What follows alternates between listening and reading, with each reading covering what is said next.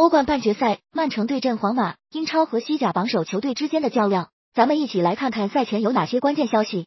一、曼城主帅是巴萨名宿瓜迪奥拉，无论球员还是教练生涯都在巴萨取得巨大成就，对皇马非常了解。执教生涯十九次对阵皇马十一胜四平四负，胜率百分之五十七。执教生涯已经两次率领球队在欧冠淘汰皇马。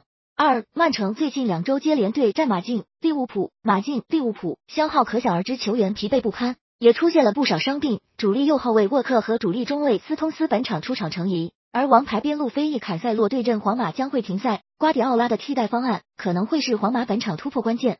三，皇马后卫阿拉巴和主力中场卡塞米罗虽然入选了欧冠大名单，但两人其实伤没有完全好。奥地利人内收肌拉伤，而巴西人正在与腿筋问题做斗争。皇马是本赛季欧冠被射门次数最少的球队，和他们俩的出色发挥有关。这场就算最终出战竞技状态也是疑问。四，皇马本赛季联赛主场唯一输球的一场比赛就是零比四惨败技术流球队巴萨，而曼城目前的传控水平比巴萨高得多。五，皇马前锋本泽马正处于个人职业生涯巅峰，目前是西甲、欧冠双料射手王。值得一提的是，其六次对阵曼城三次取得进球，他进球的这三场比赛，皇马一胜一平一负不败率百分之六十七。本赛季此前欧冠淘汰大巴黎、切尔西的比赛，他都上演过帽子戏法，总计打进了七球。